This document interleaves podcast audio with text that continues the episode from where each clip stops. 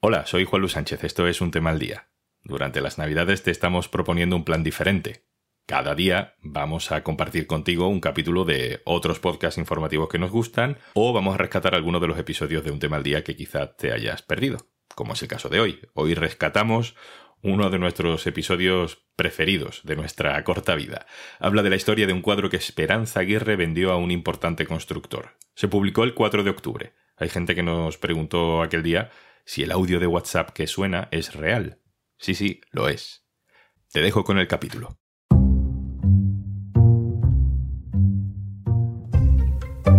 Un cuadro sin pintor colgado encima de la chimenea de un viejo aristócrata una herencia, una bancarrota y una exministra de Cultura que oculta información para poder venderlo a un amigo constructor.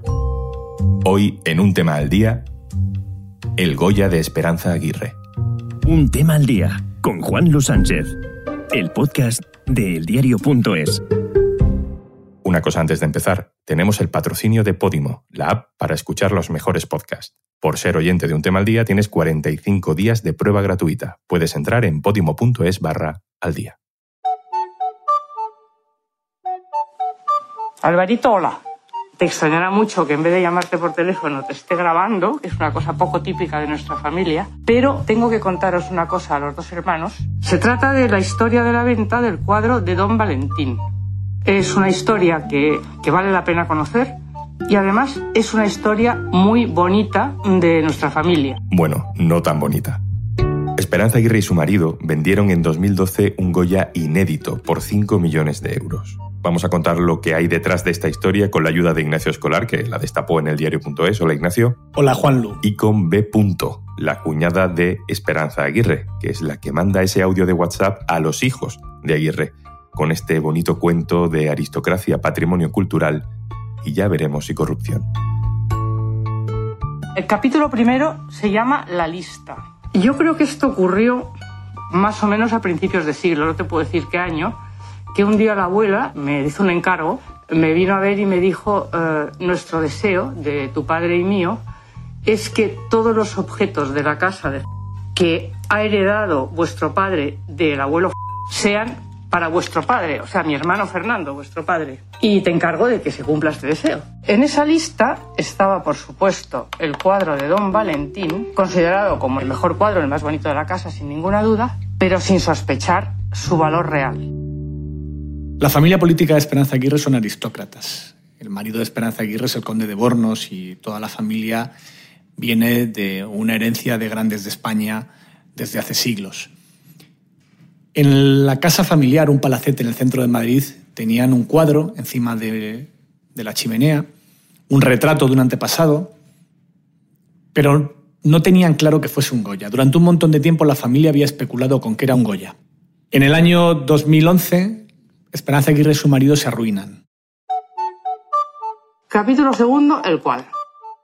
Un día me llamó por teléfono para decirme que vuestra madre... Es decir, Esperanza Aguirre. Los pitidos, por cierto, son para eliminar datos personales sin relevancia pública. Había ido llorando a verle, a contarle eh, la deuda de los 7 millones que no podían cubrir con la venta de las fincas.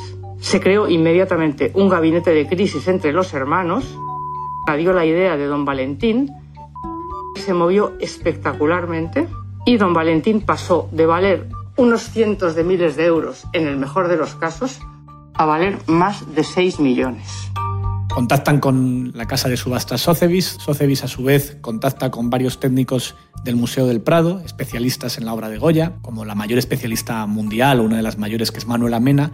Personalmente revisa el cuadro y descubre que esa sospecha que había tenido la familia, que ese cuadro era bueno, que era un Goya, era cierta.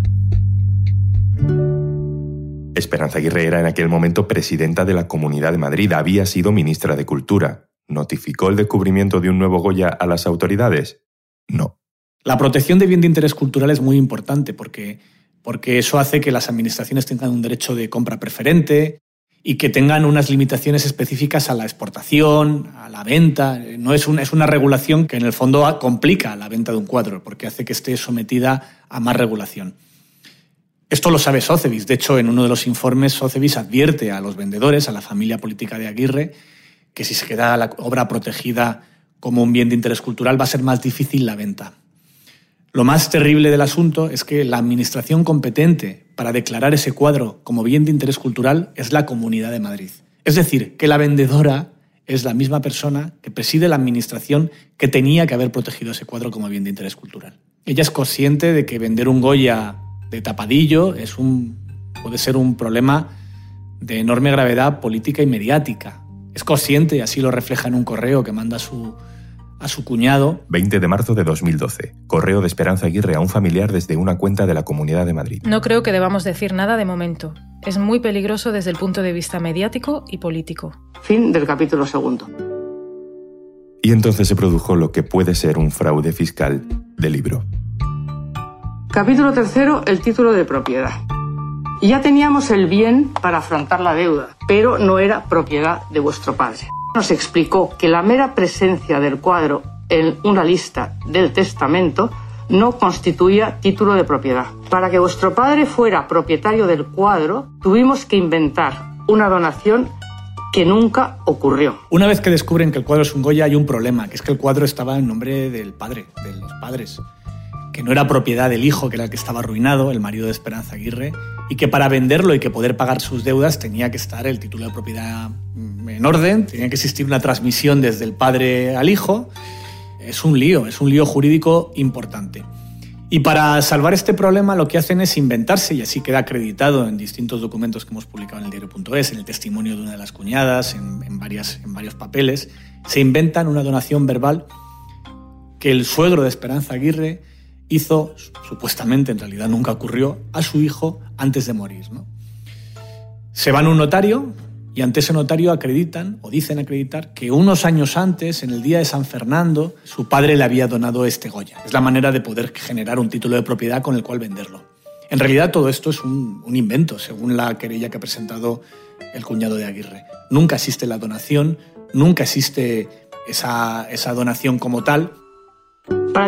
Fue un verdadero problema, problema de conciencia, firmar una mentira. Tanto es así que se negó a firmar. Eh, fue a firmar y se marchó y dijo que él no firmaba. Y al día siguiente volvió y firmó para salvar a su hermano. Cuando tú donas un bien a tus hijos, en Madrid tienes unas fuertes bonificaciones fiscales, pero aún así hay impuestos que pagar. Hay un impuesto que es por la revalorización.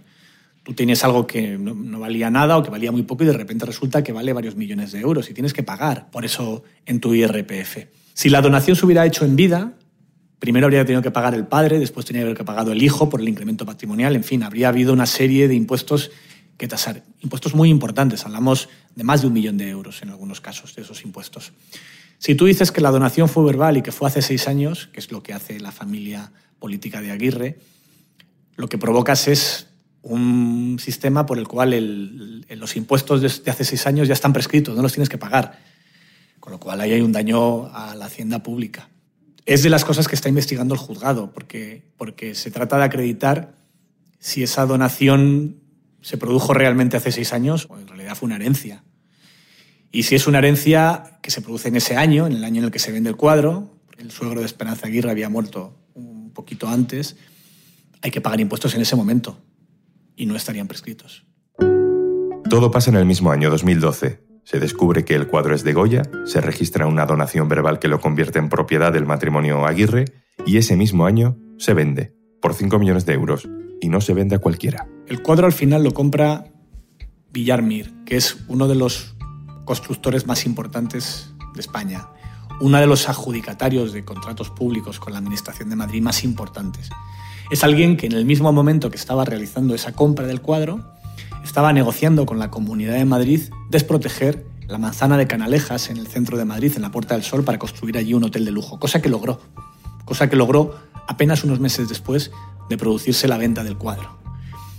Es un empresario que públicamente ha elogiado a Esperanza Aguirre y su amistad con él y que aparte estuvo metido en política. Y es alguien que en declaraciones al diario.es dice que lo compra porque, porque es un buen cuadro y dicen que es un buen cuadro, pero que es alguien que tiene una relación con Esperanza Aguirre y con la Administración Pública de Madrid muy importante. Capítulo cuarto, el compromiso. Después de vender el cuadro, mm, vuestro padre me llamó un día por teléfono, quedamos en el golf. Y según entraba yo por la puerta de la cafetería, iba pensando que teníamos que encontrar una forma de compensar a los hermanos. Pero él se adelantó, eh, no me dejó hablar y me dijo textualmente, no me lo digas, déjame que te lo diga yo primero. Tuvimos una conversación buenísima y os puedo asegurar que fue un día muy feliz para los dos y estábamos muy contentos. Al año siguiente, un poco después, vuestro padre elaboró el reconocimiento de deuda que vosotros conocéis y lo firmó.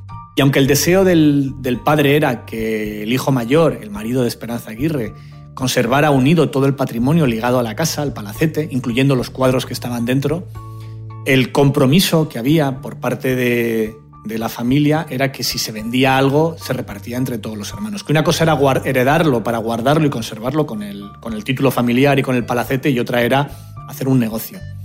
De hecho, todos los hermanos pactan que aunque ese dinero se va a destinar a salvar la quiebra en la que se encuentra el marido de Aguirre, que más adelante eh, el marido de Esperanza Aguirre repartiría el dinero de la venta del cuadro con los dos más hermanos. Hay de hecho un documento que está aportado a la causa judicial donde el marido de Esperanza Aguirre reconoce la deuda, admite que eso se había hecho para que el, que el dinero era de todos y promete compensar al resto de los hermanos devolviendo el dinero más adelante. Algo que nunca ha ocurrido y que es la razón por la cual el cuñado de Esperanza Aguirre uno de los hermanos, ha denunciado al hermano mayor, el marido de Esperanza Aguirre, por estafa ante los tribunales. Y ahora ya cerramos los micrófonos. Esto es un tema al día, el podcast del diario.es, con la producción de Carmen Ibáñez, Izaskun Pérez y el montaje de Gustavo Luna. Un saludo de Juan Luis Sánchez. Mañana, otro tema. Un abrazo.